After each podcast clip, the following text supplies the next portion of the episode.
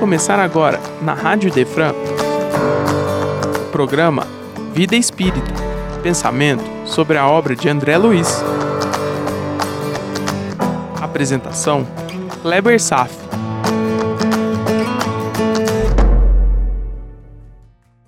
Nosso Lar, capítulo 10, No Bosque das Águas, parte 2. Tenho ainda muito a falar sobre a água e seus diversos significados. Hoje lerei uma outra mensagem de Emmanuel do livro Caminho, Verdade e Vida, texto 74, intitulado Mãos Limpas. Começa com Atos 19, 11, que diz: E Deus, pelas mãos de Paulo, fazia maravilhas extraordinárias. O Evangelho não nos diz que Paulo de Tarso fazia maravilhas, mas que Deus operava maravilhas extraordinárias por intermédio de suas mãos. Meu irmão, que curioso! Se não soubéssemos que o texto inicial foi uma psicografia de Emmanuel, pela mediunidade de Chico Xavier, o parágrafo poderia passar muito bem como um texto de um sermão de um padre ou pastor. Quer ouvir de novo? O Evangelho não nos diz que Paulo de Tarso fazia maravilhas, mas que Deus operava maravilhas extraordinárias por intermédio de suas mãos. E segue: Deus fará sempre o mesmo, utilizando todos os filhos que lhe apresentarem mãos limpas. Muitos espíritos mais convencionalistas que propriamente religiosos encontraram nessa notícia dos Atos uma informação sobre determinados privilégios que teriam sido concedidos ao apóstolo Paulo. Antes de tudo, porém, é preciso saber que semelhante concessão não é exclusiva. A maioria dos crentes prefere fixar o Paulo santificado, sem apreciar o trabalhador militante Quanto custou ao apóstolo a limpeza de suas mãos? Essa grande pergunta, meu irmão. Quanto custou ao apóstolo a limpeza de suas mãos? Raros indagam relativamente a isso. Recordemos que o amigo da gentilidade foi rabino famoso em Jerusalém. Movimentou-se entre elevados encargos públicos e deteve dominadoras situações. No entanto, para que o Todo-Poderoso lhe utilizasse as mãos, sofreu todas as humilhações e dispôs-se a todos os sacrifícios pelo bem dos semelhantes. Ensinou o Evangelho sob zombarias e açoites, aflições e pedradas. Apesar de escrever luminosas epístolas, jamais abandonou o tear humilde até a velhice do corpo. Considere as particularidades do assunto e observe que Deus é sempre o mesmo Pai, que a misericórdia divina não se modificou, mas pede mãos limpas para os serviços edificantes junto à humanidade. Tal exigência é lógica necessária pois o trabalho do Altíssimo deve resplandecer sobre os caminhos humanos. Mais uma vez, mãos limpas significando uma vida de esforço e trabalho edificante, ao contrário de um ritual de purificação pela água. Os rituais são importantes e atendem necessidades profundas dos seres humanos. Mas não podemos confundir ações ritualísticas que nos leva a meditar sobre nossos pensamentos e ações, com verdadeira necessidade de desempenhar trabalho e esforço em prol do irmão e da sociedade. Ritual não é trabalho. Não há como substituir uma ação simples de um ritual, com esforços complexos embutidos nas ações pelo próximo. Não podemos mais nos iludir água purifica na medida em que a pessoa purifica os seus pensamentos e ações. Mas água tem outras características. Fato curioso: Nosso corpo é composto por 66% de água em sua constituição física.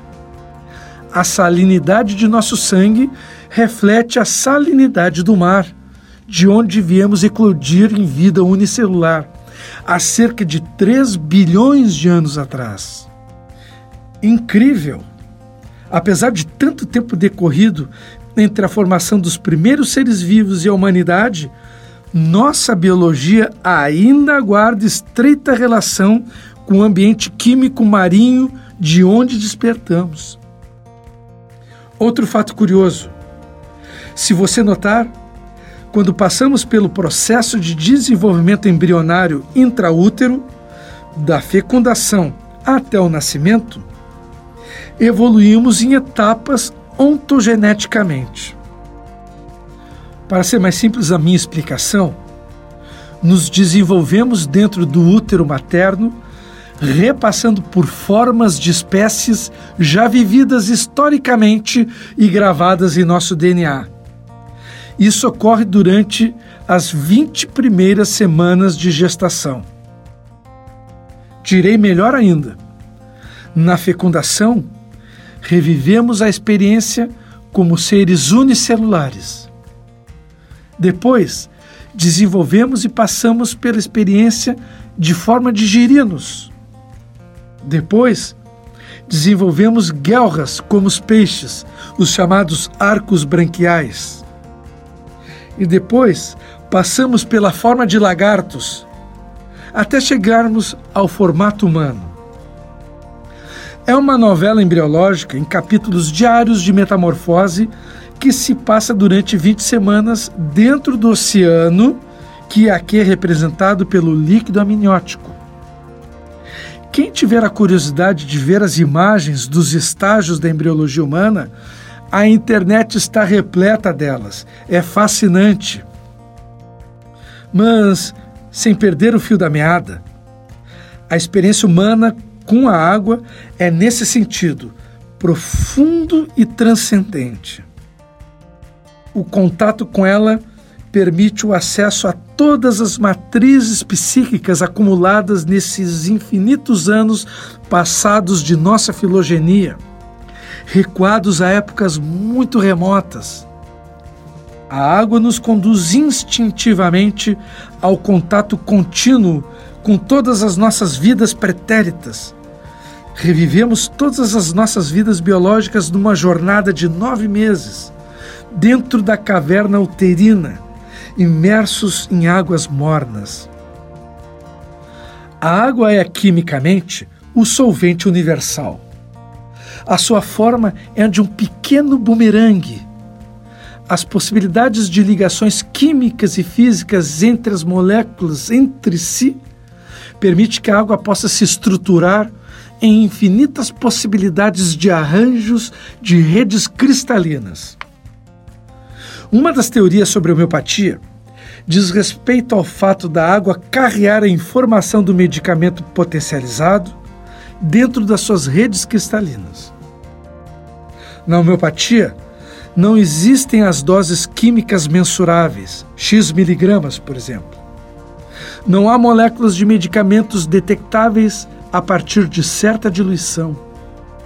No entanto, continuam existindo seus efeitos farmacológicos os efeitos seriam devidos às informações de natureza magnética carreadas por essas redes cristalinas de água. Estamos falando de medicina quântica. Nesse sentido, a água seria um remédio cujo alvo também não se localiza no corpo biológico, mas no perispírito. Não haveria ação farmacológica química direta mas ação dinâmica e física.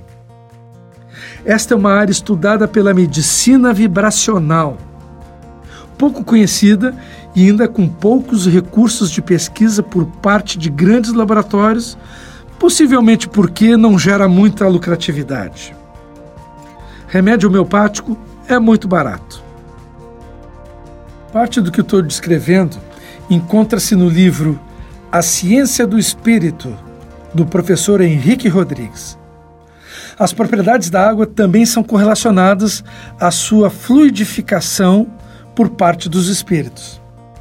Isso acontece quando pegamos uma garrafa d'água, deixamos alguns minutos de exposição em um ambiente salutar, como no momento do Evangelho do Lar, ou durante os trabalhos de uma sociedade espírita, e mesmo em um ambiente espiritual de igrejas e templos bem preparados. E essa água recebe o tratamento fluídico de espíritos que fazem armazenar nas suas redes cristalinas a informação necessária para o tratamento daquele beneficiado. A informação farmacológica, então, se desloca da água e se distribui pelo meio aquoso de nosso corpo. E a sua ação dinâmica exercerá efeito no perispírito. Mas é claro que se o beneficiado não fizer a sua parte, o efeito será anulado e perdido. É aquela história de sempre: ajuda-te, que o céu te ajudará. Vejamos alguns trechos do capítulo. Então Lísias convidou André Luiz para ir ao reservatório das águas, mas nos anos 40 não se ia a pé para lá, e sim de aeróbus. Tente manter um certo esforço e viaje pela sua mente.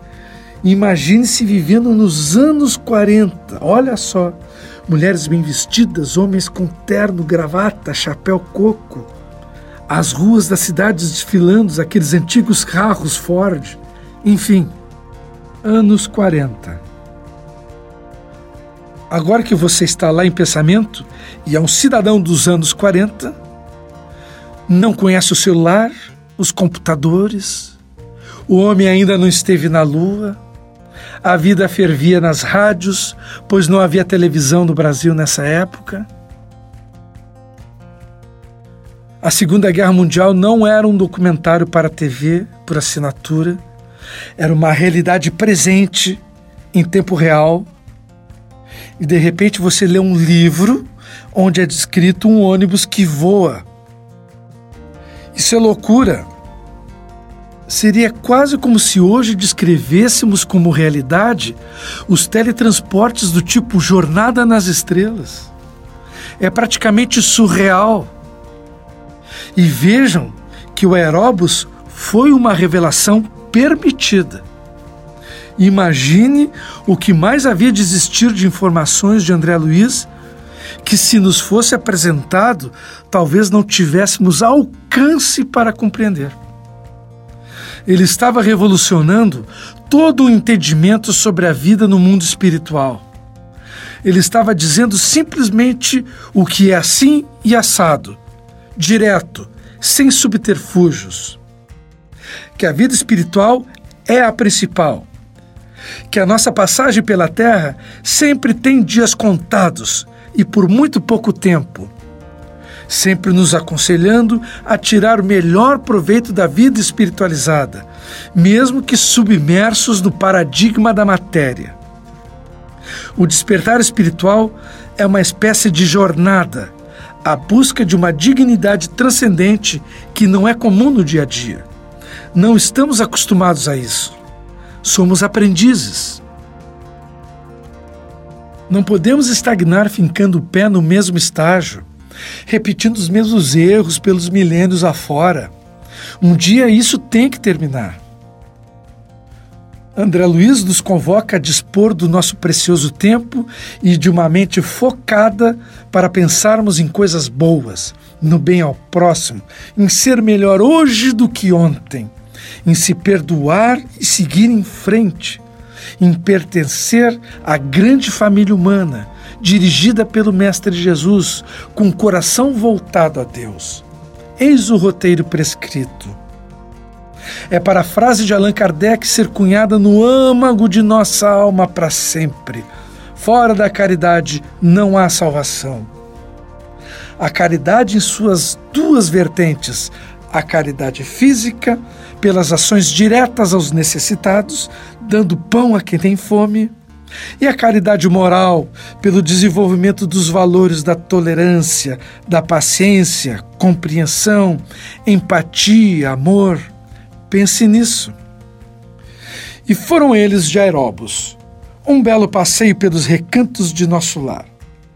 Quando chegam ao bosque das águas, a distribuição das águas em bebidas de energia superioras para os diversos recantos da colônia despertam literalmente por sua influência um sentimento de paz e alegria. E esse processamento e transformação das águas está sob administração direta do Ministério da União Divina, o ministério mais elevado de nosso lar. A água sempre recebe um tratamento superior. É incrível como seres humanos desconhecem tantas realidades. Do lado de lá, uma preocupação superior com o bem de todos. Aqui desse lado, queimadas, emissão desenfreada de gases do efeito estufa, lixo ao lado das nossas casas. Nós ainda estamos assim. Somos responsáveis diretos por tanta insalubridade, co-criadores deste mundo tóxico, projeção de nossa atual natureza espiritual. E os ensinamentos de Lísias. A água, como fluido criador, absorve em cada lar as características mentais de seus moradores. Não carreia apenas resíduos do, dos corpos, mas também as expressões de nossa vida mental. Perceba o alcance tão profundo desse conceito. A aplicação do conhecimento sobre as redes cristalinas como veículo de informação e o transporte de projeções mentais. A água não é apenas H2O, é também um veículo de transporte de fluidos mentais nas suas redes cristalinas. A água pode ser um remédio e também pode carrear doenças, pode veicular tristeza, ódio, rancor, mas pode veicular alegria e amor. Tudo depende do nosso livre-arbítrio. Nós decidimos qual a mensagem que queremos veicular para o mundo. E também decidimos que mensagens queremos absorver desse mundo. O livre-arbítrio deve ser encarado como um direito conquistado pelos humanos, concedido por Deus, mas que não está isento de responsabilidades. A responsabilidade será maior quanto maior for o nível de esclarecimento. Conhecimento sempre vem junto com as responsabilidades. Quanto mais é dado, mais é cobrado. No entanto, quanto mais é dado, maior é a felicidade experimentada por aqueles que começam a compreender a amplitude cósmica de nossas existências. Não são palavras de efeito, é fato ensinado pela espiritualidade. Experimentar felicidade é um efeito que pode ser sentido quando damos um passo adiante em nossas buscas transcendentes. Sério, uma dica: às vezes, ouvir o programa de novo pode produzir novos insights. Muito bem. Talvez o fato mais importante no capítulo de hoje seja aquele momento em que Lísias descreve que a fonte das águas de nosso lar vem de colônias superiores, trazendo o amor diluído em sua rede, sendo distribuído pela cidade e depois levada como uma nova mensagem até nós, como forma de chuvas. Isso é sublime, pois imaginem que anjos, na sua expressão sublime, nos transmitem suas emoções transcendentes de amor através da água, através da chuva, assim como sempre esteve descrito na Bíblia Sagrada. É bonito demais conceber tudo isso. Então, hoje é um dia especial, pois eu vou pedir a gentileza para que a querida equipe da Rádio Defran nos rode uma música de autoria de Guilherme Arantes, que descreve de forma impressionantemente inspirada a vida da água, o ciclo da água, chamado Planeta Água. Muito bem? Feche os olhos e percorra com as águas que carregam o amor de Cristo em suas redes cristalinas e que acabam humildes para o fundo da terra, ou mais além disso. Preparados? Que rode a música então.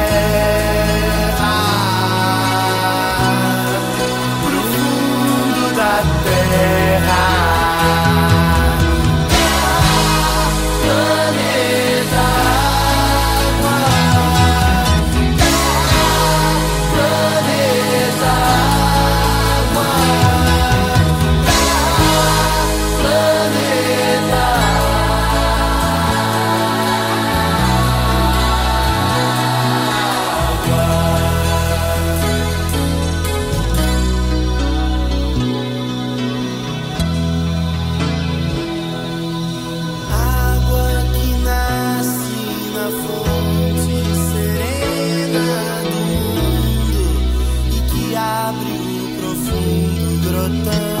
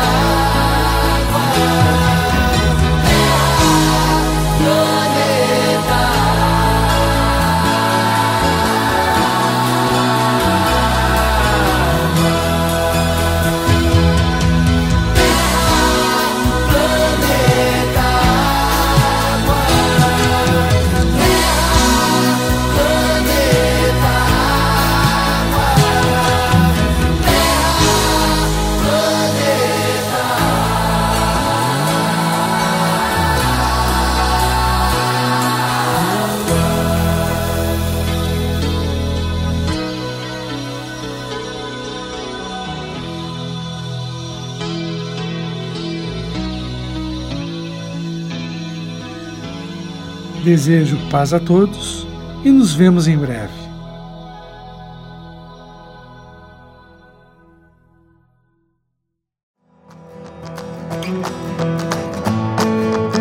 Você acaba de ouvir o programa Vida Espírita. Só aqui, na Rádio Idefran, é amor no ar.